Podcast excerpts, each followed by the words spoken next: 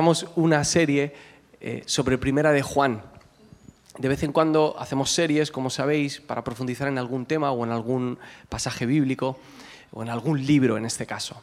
Y decidimos hacer una serie sobre Primera de Juan, que es una carta. Las cartas son uno de los estilos literarios que nos encontramos en la Biblia y en este caso en particular es la carta de un discípulo de Jesús eh, directo a una comunidad de creyentes. A esa serie la titulamos Real y le llamamos así porque mm, sin duda esta carta preciosa de Juan nos ayuda a ver la realidad en muchos aspectos diferentes. Por un lado, ver la realidad de Jesús, ver eh, que era de carne y hueso, como él empieza hablando en esos primeros versículos, si lo recordáis, en los que habla acerca de que él lo ha visto, lo ha escuchado, lo ha palpado con sus propias manos. Por otro lado, nos ayuda a ver la realidad de nuestra vida tanto para bien como para mal. La realidad del amor, la realidad de lo que es ser creyente o ser cristiano o ser seguidor de Jesús, no sé cómo prefieres llamarlo. Y la realidad de lo que ocurre a nuestro alrededor. Hoy estaremos hablando de eso. Y me alegra poder retomar esta serie porque la habíamos dejado en, ¿cómo se dice? ¿En barbecho?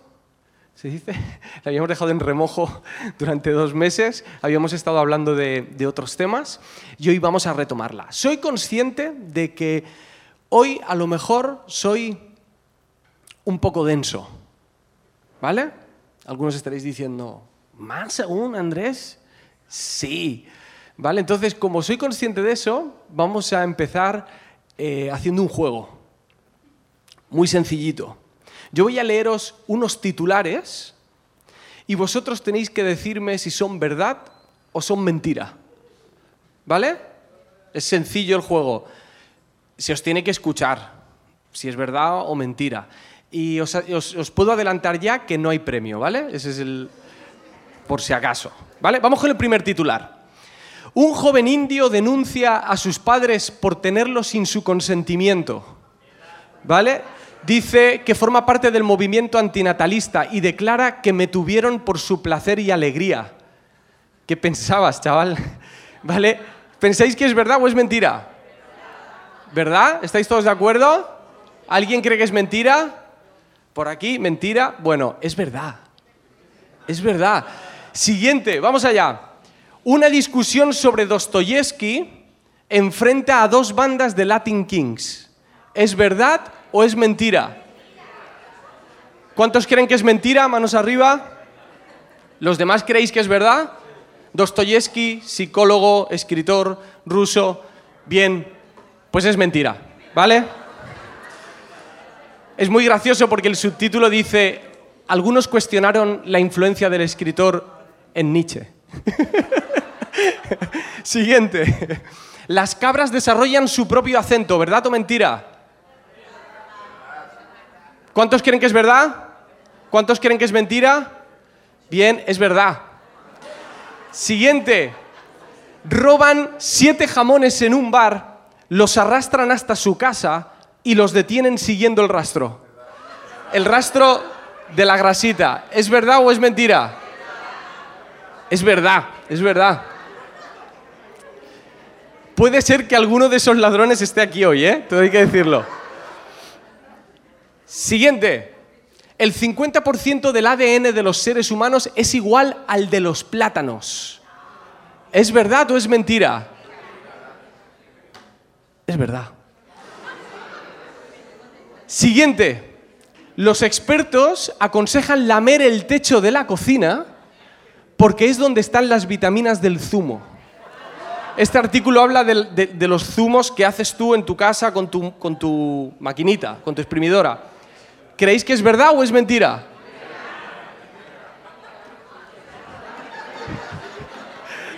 Algunos queréis que sea verdad, pero, pero es mentira. Pidiéndole la escalera al vecino, ¿no? Para subir. Queda, queda uno, ¿verdad? Un hombre derriba su casa y le entrega los escombros al banco que le iba a desahuciar.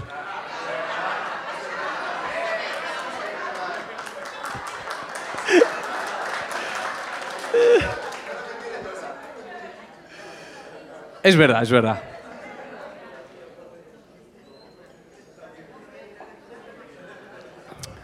Esto, esto es gracioso.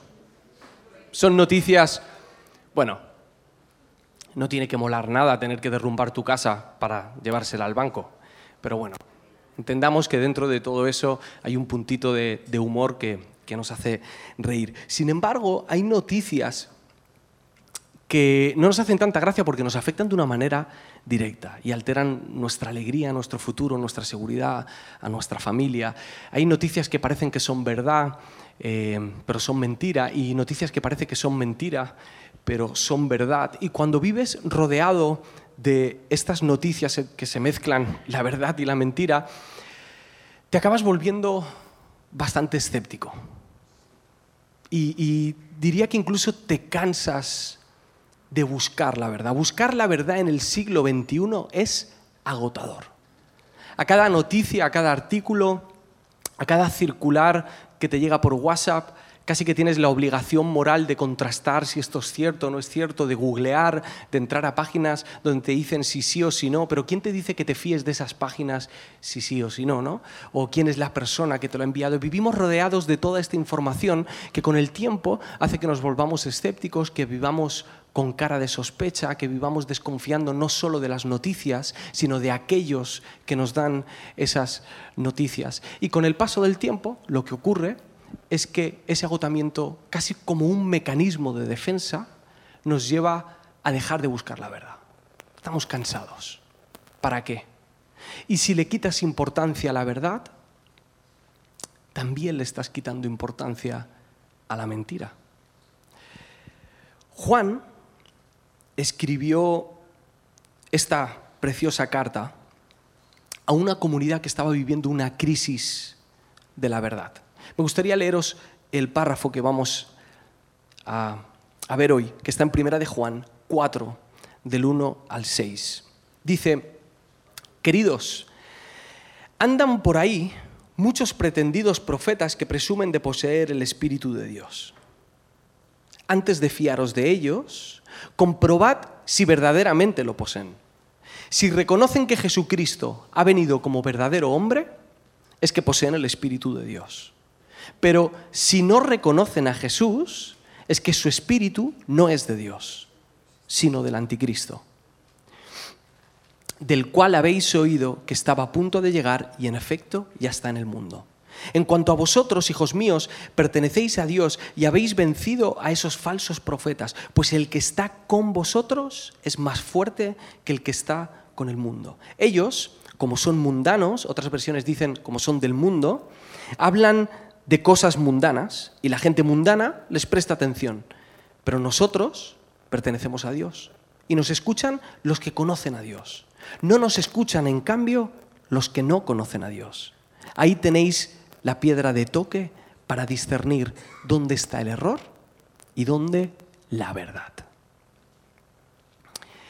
Esta comunidad estaba viviendo una crisis de la verdad porque habían un grupo de personas que estaban diciendo cosas que no correspondían con lo que Juan les había enseñado. Y habían varias diferencias eh, por diferentes temas éticos, algunos que tenían que ver con el amor, otros que tenían que ver eh, con la humanidad de Jesús. Algunos de ellos decían que Jesús simplemente había venido a traer una especie de sabiduría superior que les elevaba a un plano eh, intelectual más elevado que el del resto, pero no creían que realmente fuese su Señor, etc. Y habían varias cosas así. Y todas estas ideas acabaron dando paso, con el paso de los años, a lo que se conoció como el gnosticismo. La cuestión es que Juan les escribe sabiendo cuál es la incomodidad que ellos están sintiendo. Además, no es lo mismo escuchar mentiras que a que las mentiras te las esté diciendo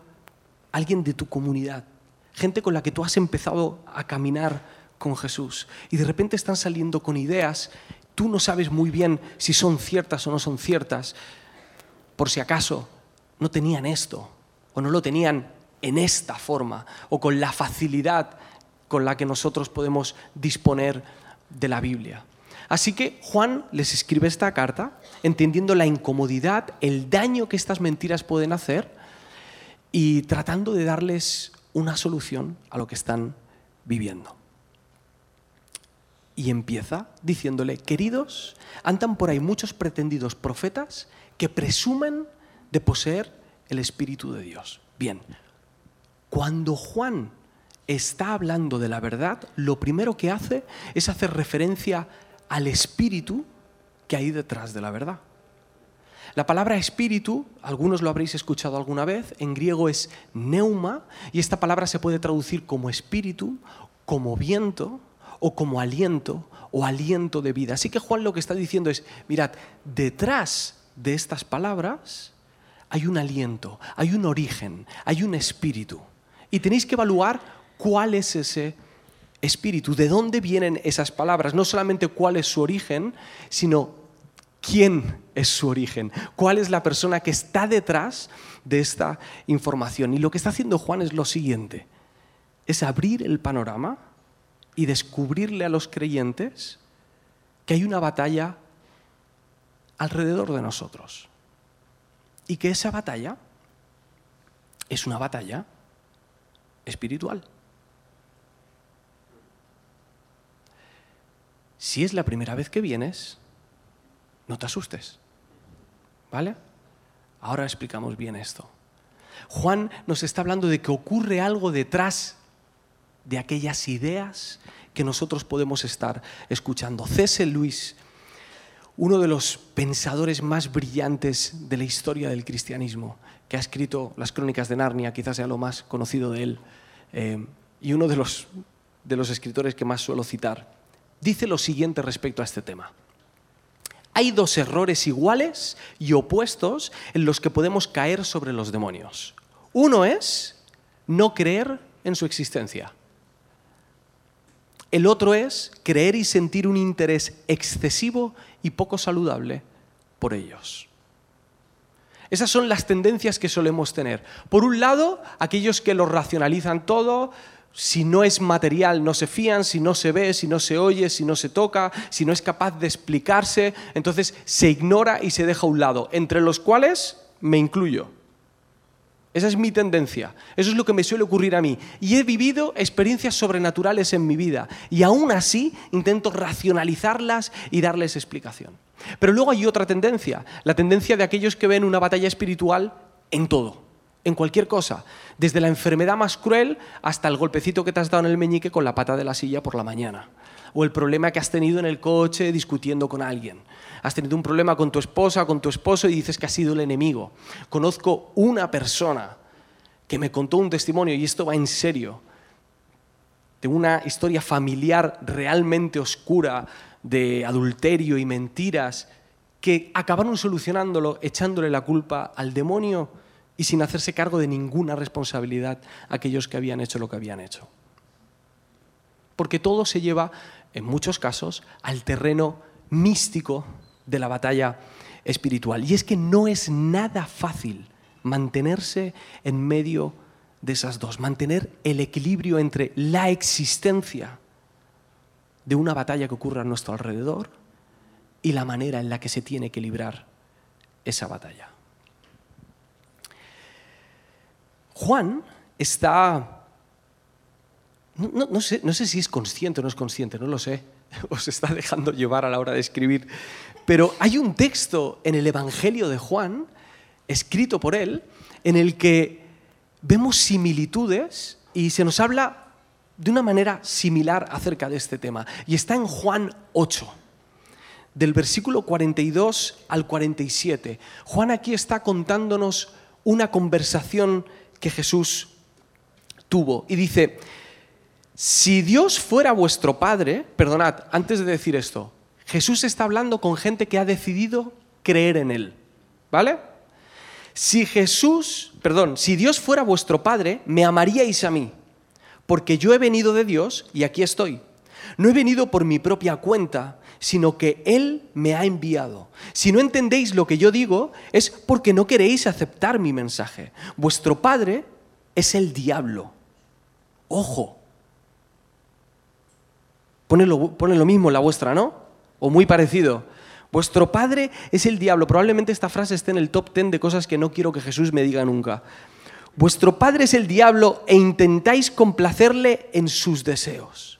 Él fue un asesino desde el principio y no se mantuvo en la verdad. Por eso no tiene nada que ver con la verdad. Cuando miente, habla de lo que tiene dentro, porque es mentiroso y padre de la mentira. Por eso no me creéis a mí que digo la verdad. ¿Quién de vosotros sería capaz de demostrar que yo he cometido pecado? Pues bien, si os digo la verdad, ¿por qué no me creéis? El que es de Dios acepta las palabras de Dios, pero como vosotros no sois hijos de Dios, por eso no las aceptáis. Menuda conversación. Ganando amigos, Jesús, ¿no? Así es. Jesús está hablando de esta, pelea, de esta batalla. Jesús está hablando de que hay un enemigo, llámalo Satanás, llámalo el adversario, el diablo. Eh, hay un enemigo y empieza a desgranar las intenciones de ese enemigo. ¿Y cuál es el plan inicial de ese enemigo? Por lo tanto, si hay una guerra, si hay algo que se lucha, pero quizás no se lucha como muchos creemos que se lucha. Porque la referencia a la que Jesús está haciendo es que esa batalla es una batalla entre la mentira y la verdad. Es una batalla que se pelea en el terreno de las ideas. No es una, una batalla que se pelea cuando sientes cosas físicamente o se te ponen los pelos de punta, sino que es en el terreno de los argumentos. La idea principal de Satanás no es poseer, no es hacer caminar gente por las paredes, ni que te gire el cuello 360 grados. Esas cosas pueden ocurrir. Es más, Jesús se encontró y batalló con esas cosas. Pero lo que está diciendo es que el plan desde el principio ha sido mentir. Mentir y mentir. Y mentir cada vez mejor. Y mentir a una generación y a otra generación y a otra generación. Y traducir las mentiras las veces que sean necesarias hasta que no solamente las, las oigamos, sino que las valoremos, las creamos y formen parte de nosotros de una manera tan profunda que ni siquiera sepamos que son mentira. Ese es el trabajo que ha estado haciendo desde el principio. Y ahí es donde se libra la batalla desde el principio. Así que Juan, en el versículo 1 de Primera de Juan, nos está invitando a comprobar, en ese 4.1, nos está invitando a comprobar si lo que están escuchando es verdad o no es verdad. A ser críticos. Ojo, no es lo mismo crítico que criticón, ¿vale? Yo creo que todos sabéis diferenciar. No es esa actitud en la que vas a dudar de todo el mundo y a enfadarte cada vez que se dice algo con lo que no estás del todo de acuerdo. No se trata de eso. Es de valorar las verdades y mentiras de una manera profunda y de que tenemos el derecho, y no solo el derecho, el privilegio, y no solo el privilegio, sino la obligación de examinar cada una de las informaciones que llegan a nuestra vida.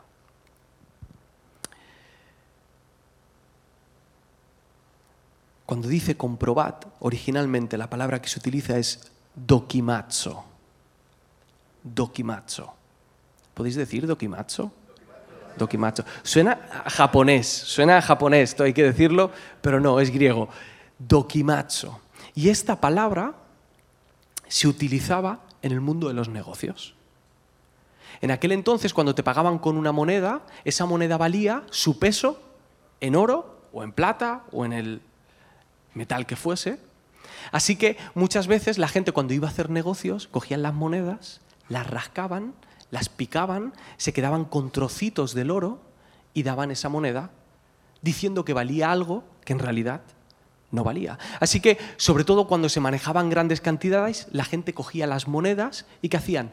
Las pesaban y veían si lo que decían que valía era realmente lo que valía. Así que lo que está diciendo Juan aquí es dokimatsu, las verdades o las mentiras, pesadlas. Aseguraos de que tienen el valor que dicen que tienen, que tienen toda la verdad que dicen que tienen, que no son imitación, que no son mezcla, que no son medias verdades, porque al fin y al cabo la mentira nunca quiso ser mentira. La mentira siempre quiso ser verdad y se va a esforzar por engañarte. Y por lo tanto, nuestro interés e intencionalidad e intensidad por pesar y comprobar esa verdad cada vez debe ser mayor. Y dice que la manera en la que podemos comprobar si el espíritu que hay detrás es de Dios o no lo es, si es espíritu de error o de verdad, es la siguiente. Si reconocen que Jesucristo ha venido como verdadero hombre, otras versiones dicen que Jesucristo ha venido en carne o que Jesucristo vino en cuerpo humano, es que poseen el Espíritu de Dios. Pero si no reconocen a Jesús, es que su espíritu no es de Dios, sino del anticristo, del cual habéis oído que estaba a punto de llegar y en efecto ya está en el mundo. Juan no nos da nombres y apellidos, Juan no pone nombres en la puerta de la iglesia para que todo el mundo sepa quiénes son esas personas, sino que hace algo todavía más valioso. Les da la herramienta para que sepan cuándo algo es verdad y cuándo algo es mentira. Y la herramienta que les da es preguntarse si eso que están oyendo corresponde a la siguiente verdad. ¿Confiesa que Jesucristo ha venido en carne o no? La palabra confesar, como supondréis la mayoría, no significa solamente decir, es más, unos versículos antes, en, el capítulo 3, versículo 18, habla de la importancia de que la fe se practique, de que no son solamente palabras, sino de que el amor se tiene que vivir. Cuando hablamos de confesar que Jesucristo ha venido en carne, hablamos de vivir una vida totalmente en sincronía entre nuestro pensamiento acerca de la fe, nuestras palabras acerca de la fe y nuestras acciones acerca de la fe. Así que les está diciendo que tienen que comprobar si esto es así o no. Y ahora me voy a poner un poquito espeso, más. La cuestión es esta. ¿Cómo pregunto yo a toda la información que hay en el mundo, toda información valiosa, si Jesucristo vino en carne? O sea, ¿cómo, puedo preguntar yo a, un programa político o a una noticia que escucho o a algo que dice un predicador si Jesucristo vino en carne. así a simple vista no parece la pregunta más útil o el método más útil para saber si es verdad o es mentira. Pero si nos paramos a pensar y vemos en las implicaciones que tiene creer que Jesucristo vino en carne, creo que podemos encontrar una utilidad, mucha utilidad. Me voy a permitir traducir esta pregunta. Si creemos que Jesús vino en carne, quiere decir que creemos que Jesús dignificó a la humanidad. Me explico. Si Jesús vino en carne, esa humanidad que estaba perdida, Dios nos dice que en realidad Él no la daba por perdida.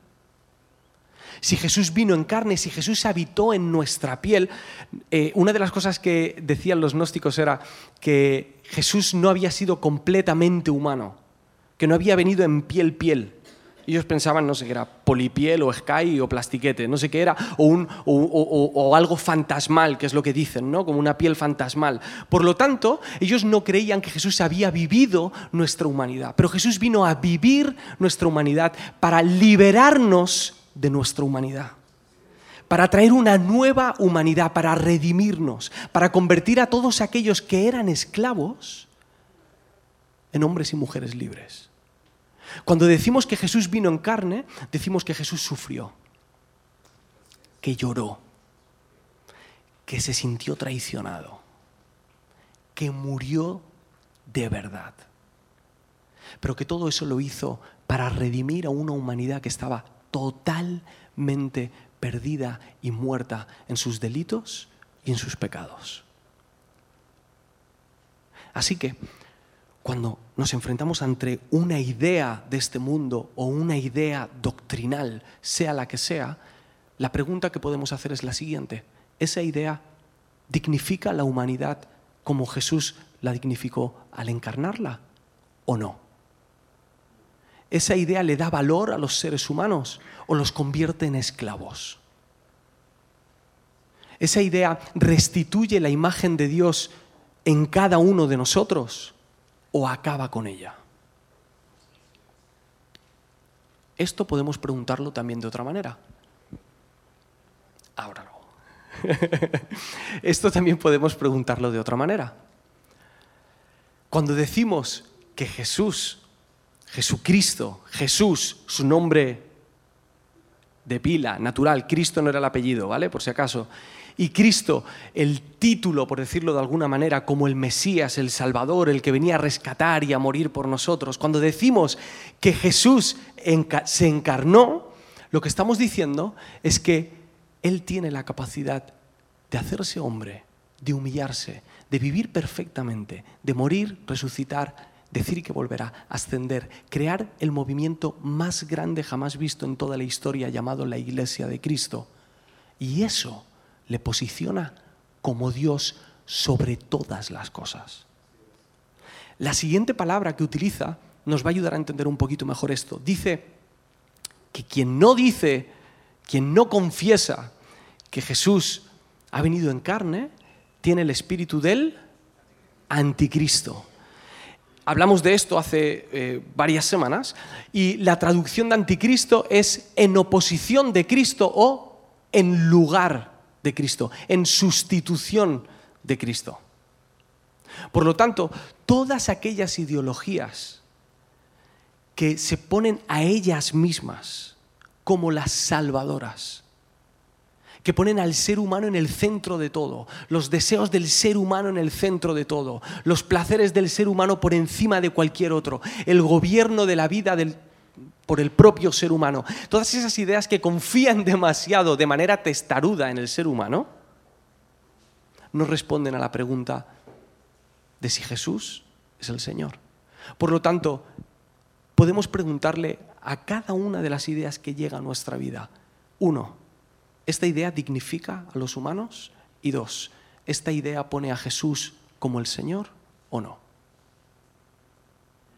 Si logramos responder a esas preguntas, entenderemos las implicaciones que tiene creer que Jesucristo ha venido en carne.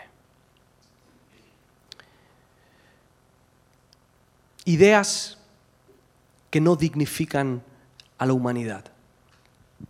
Por ejemplo, el legalismo que trata a los creyentes como esclavos el chisme o los rumores que utilizamos para acabar con otras personas, la sensualidad que nos convierte en objetos, los linchamientos en las redes sociales, las dictaduras políticas, la pornografía, la esclavitud sexual, la esclavitud laboral, el bullying, cualquier tipo de idea, práctica o hábito que menosprecia al prójimo y lo convierte en menos,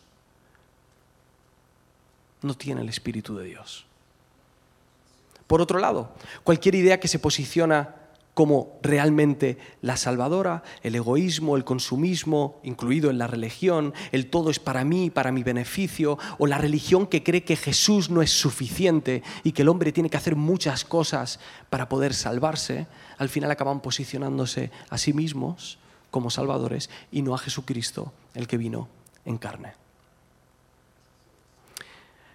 La cuestión es que examinar así, examinar detenidamente, requiere tiempo. Y a nosotros nos gusta los test rapiditos, las pruebas que nos digan enseguida, incluso a veces, lo que nosotros queremos escuchar. En vez de pensar por nosotros mismos, preferimos poner en Google o en YouTube el nombre de un pastor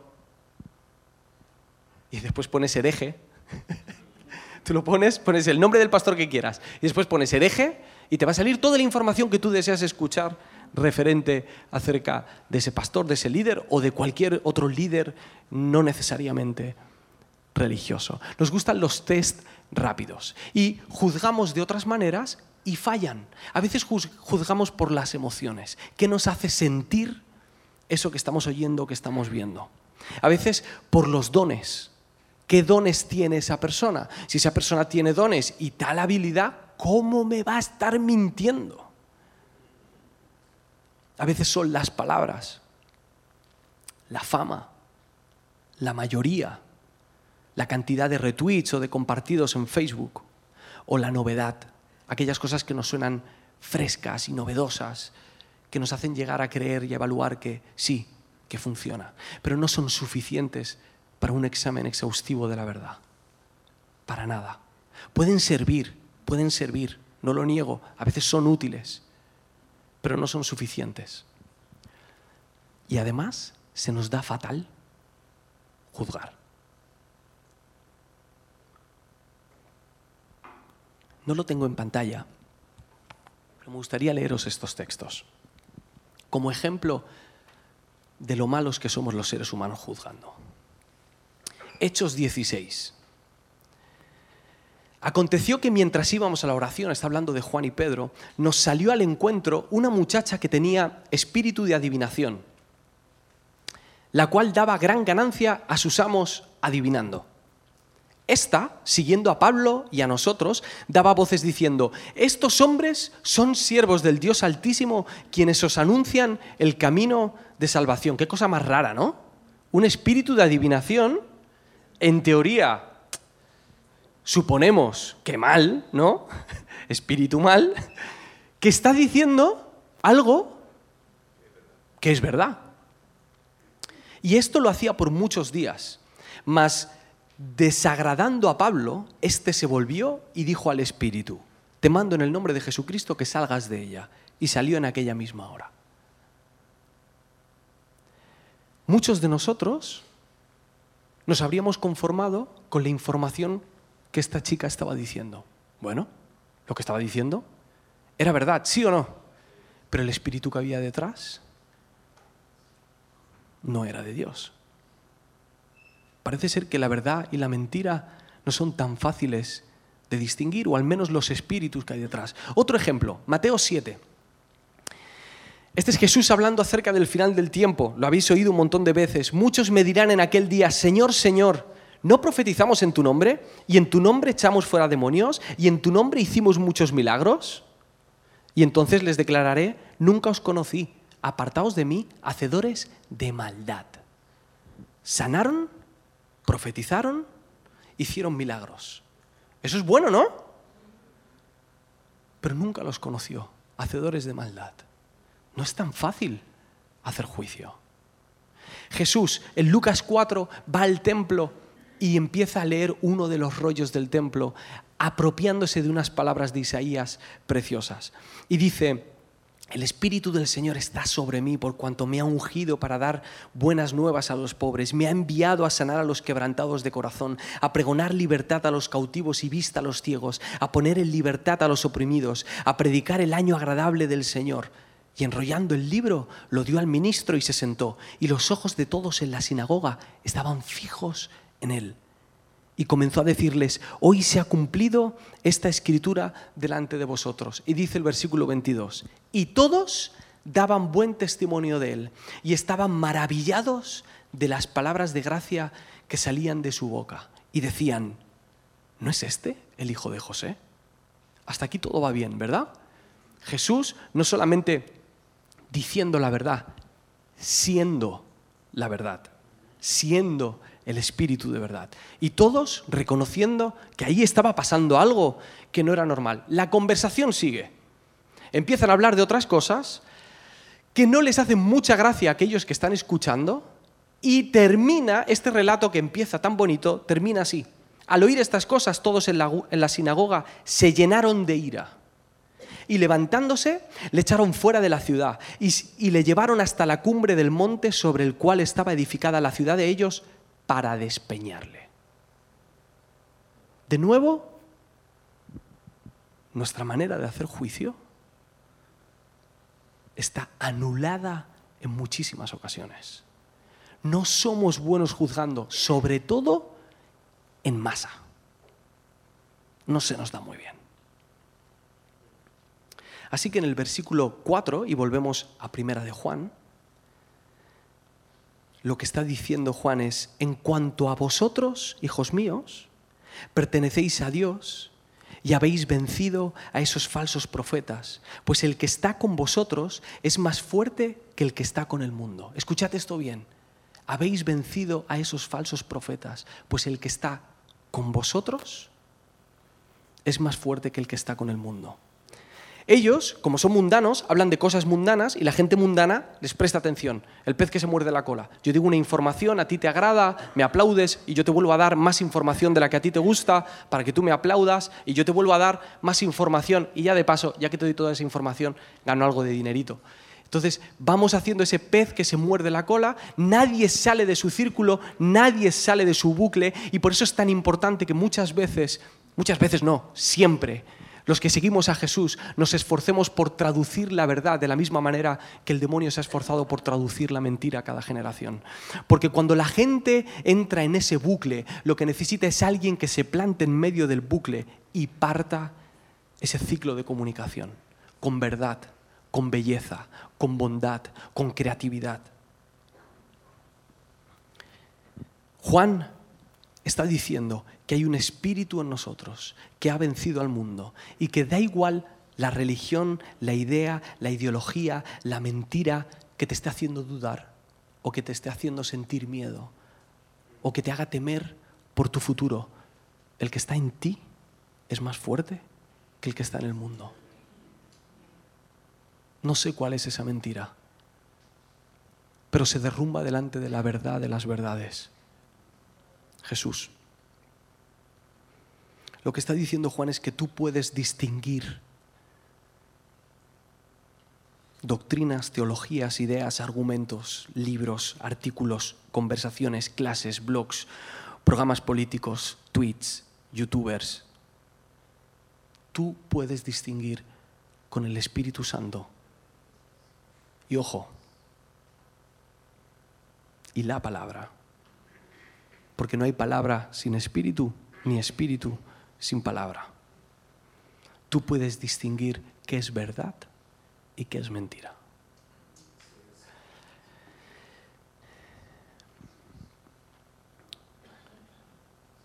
No sé cuánto tiempo llevo. ¿Me regaláis diez minutos más? ¿Está bien? ¿Cómo vais con el sueño? ¿El hambre? El hambre, el hambre es peor, ¿no? Ahí no decís nada. Eh, Em, me gustaría terminar con varias propuestas. Esto no estaba anotado ahí, ¿vale? Así que no, lo busques en, la proyección. Em, juzguemos con humildad. Tenemos la tentación de que cuando descubrimos la verdad, tenemos la tentación de posicionarnos por encima de los demás. Y la verdad lo que nos vuelve es humildes, porque nos ayuda a descubrir que no tenemos ni idea. La, verdad no nos, no nos convierte o no debería convertirnos en personas arrogantes que humillan a los demás, sino todo lo contrario, en siervos que oran de manera apasionada y viven la verdad de manera apasionada para que el que no conoce la verdad pueda descubrirla.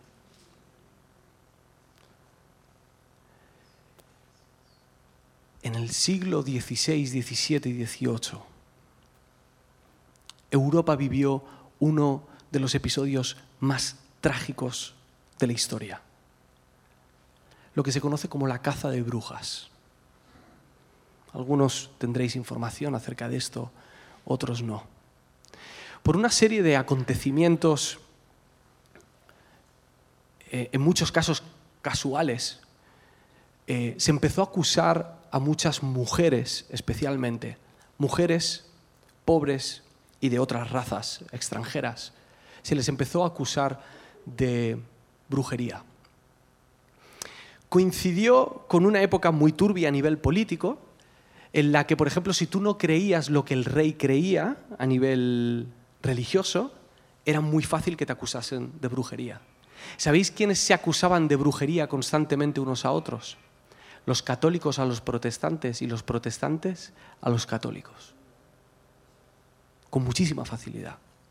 A eso sumadle que se vivió una época muy fría, y estoy hablando del clima, que hizo que la gente perdiese mucho dinero, que muchos países se empobreciesen y por echarle la culpa a alguien, se le empezó a echar a muchas mujeres por brujería. Murieron entre 50 y 60 mil personas. Perdón, ejecutaron entre 50 y 60 mil personas. Muchos niños, muchos adolescentes. La locura, la histeria colectiva mezclada con el fervor, con la masa, con la ignorancia y con el miedo hizo que se culpase a mucha gente de brujería. Lancre, que fue un jurista y religioso francés más, de los más obsesionados con este tema, llegó a acusar a Navarra, Navarra entera, los 30.000 habitantes, de que todos tenían un pacto con Satanás. Imaginaos hasta qué punto llegó la obsesión y el, miedo de estas personas.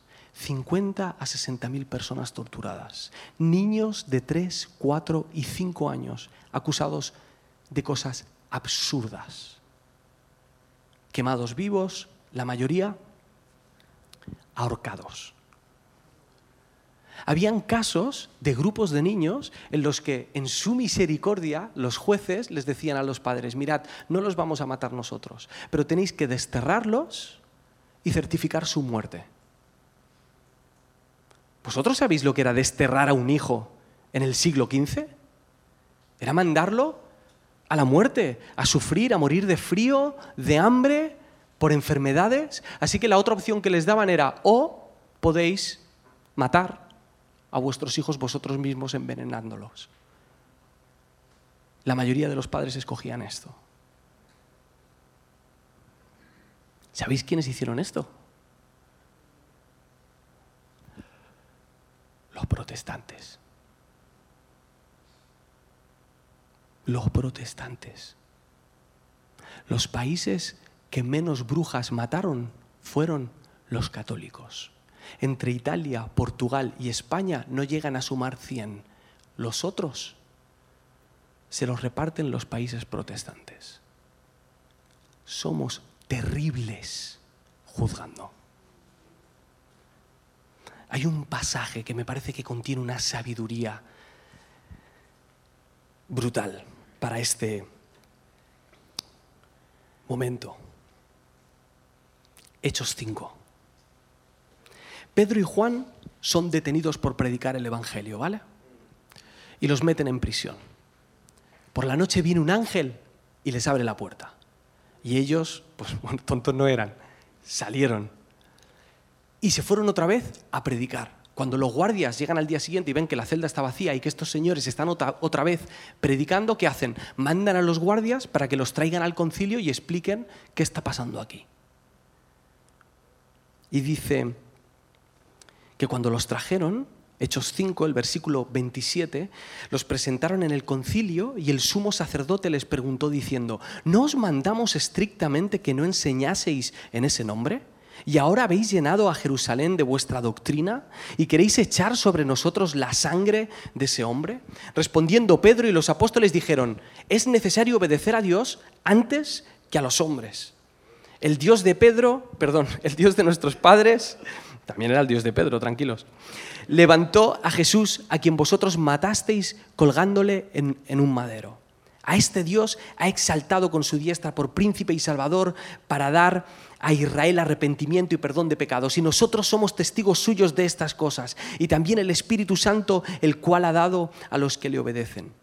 Ellos, oyendo esto, se enfurecían y querían matarlos. A un detalle, antes de llevarlos al concilio, dicen que los guardias tuvieron que llevarlos sin violencia porque la gente quería apedrear a los guardias. Menudo ambientazo. Entonces, levantándose en el concilio un fariseo llamado Gamaliel, doctor de la ley, venerado de todo el pueblo, mandó que sacasen fuera por un momento a los apóstoles.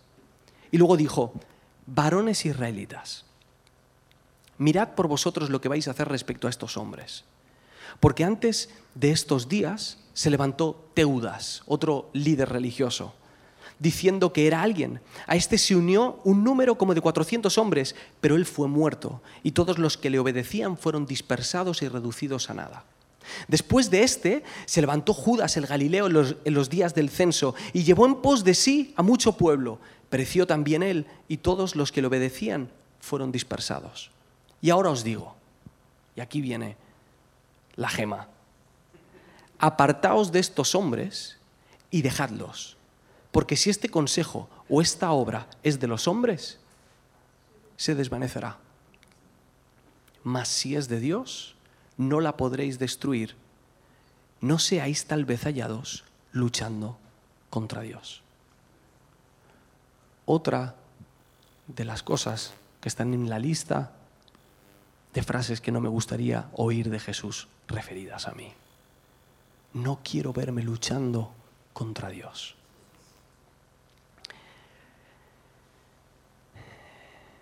Entonces, ¿qué hacemos, Andrés? No hacemos nada. No, sí. Tienes que hacer algo. Tienes que hacer algo. Lo primero que tenemos que hacer es saber si nosotros estamos viviendo en esa verdad. Eso es lo primero que tenemos que hacer. Aprender a juzgar en humildad y asegurarnos de que entre todas esas mentiras que muchas veces se oyen, en las que tenemos la libertad de criticar entre nosotros sin problema, oye Andrés, ten cuidado con esto que estás oyendo, que estás leyendo, con estas decisiones que estás tomando. Eso forma parte de nuestro amor los unos por los otros. Es más, es lo que hace Juan en este pasaje. Cuando termina, Juan dice algo precioso. Dice, esta es la piedra de toque para que distingáis la verdad del error el error de la verdad.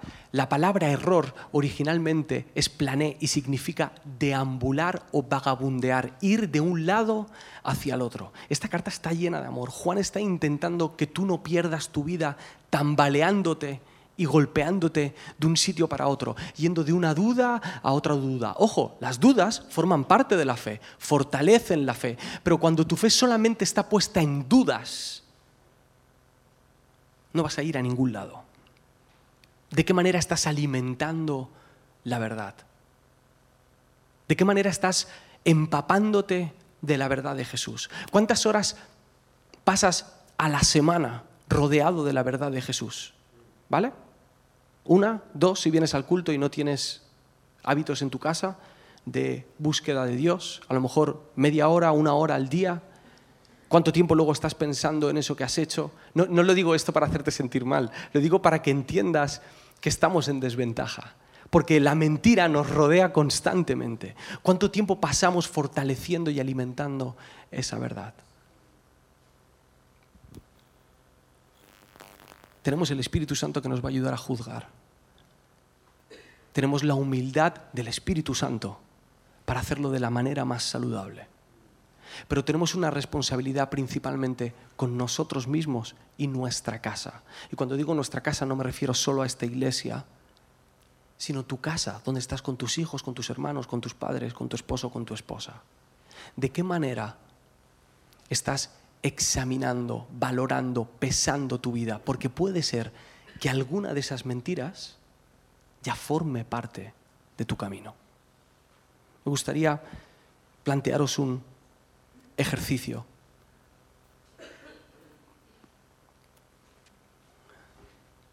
Ay, no se ve todo el texto. ¿Vale? ¿Veis, eso? ¿Veis ese circulito amarillo en medio? Pues en teoría es una frase. ¿Vale? Eh, no pasa nada. Esto es algo que os propongo para que hagáis en vuestra casa. Porque la batalla espiritual empieza en nuestra mente empieza en qué sabemos acerca de la verdad y de la mentira. Así que os propongo que examinemos juntos nuestros hábitos, nuestros pensamientos o todas esas ideas que forman parte de nuestra vida, haciéndonos la siguiente pregunta. Me quito. Haciéndonos, luego os lo puedo pasar si queréis, ¿eh? haciéndonos la siguiente pregunta que no está escrita. ¿Esta idea, hábito o práctica que tengo en mi vida dignifica a los seres humanos y pone a Jesús como Señor de mi vida o no? ¿Esto que estoy haciendo dignifica a los demás? Dicho de otra manera, ¿muestra amor hacia los demás y amor hacia Dios o no?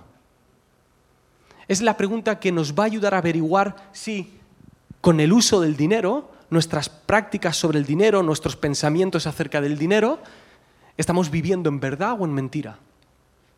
Con la comida, con las amistades, las palabras, mi trabajo, lo que consumimos, mi tiempo libre, el sexo, lo que veo en la tele, lo que escucho, el amor, mi creatividad, mis pensamientos, mi soledad, la religión, mi matrimonio, mi familia, mis estudios, mi salud, lo que veo, mi novia o novio. Y tú puedes alargar la lista, todas las prácticas, pensamientos y hábitos de tu vida. Y de manera exhaustiva, pregúntate, ¿esto dignifica a los seres humanos como Cristo lo dignificó al encarnarse? ¿O esto está mostrando esa honra a Dios, convirtiéndolo en el centro de tu vida como Cristo hizo al encarnarse? ¿O no? Si queréis, hacemos un pantallazo y lo ponemos en Instagram y en Facebook, ¿vale? No os preocupéis. Mi propuesta es que durante esta semana en las mañanas, en vuestro tiempo devocional, después de tener vuestros momentos de oración eh, o de lectura bíblica, empecéis poquito a poco, con paciencia, a descubrir cuáles son las verdades y mentiras que hemos creído respecto a todas estas cosas. Que les dediquéis tiempo y que entendáis que la batalla espiritual empieza en nuestra mente. Luego hay otra, pero de esa ya hablaremos otro día.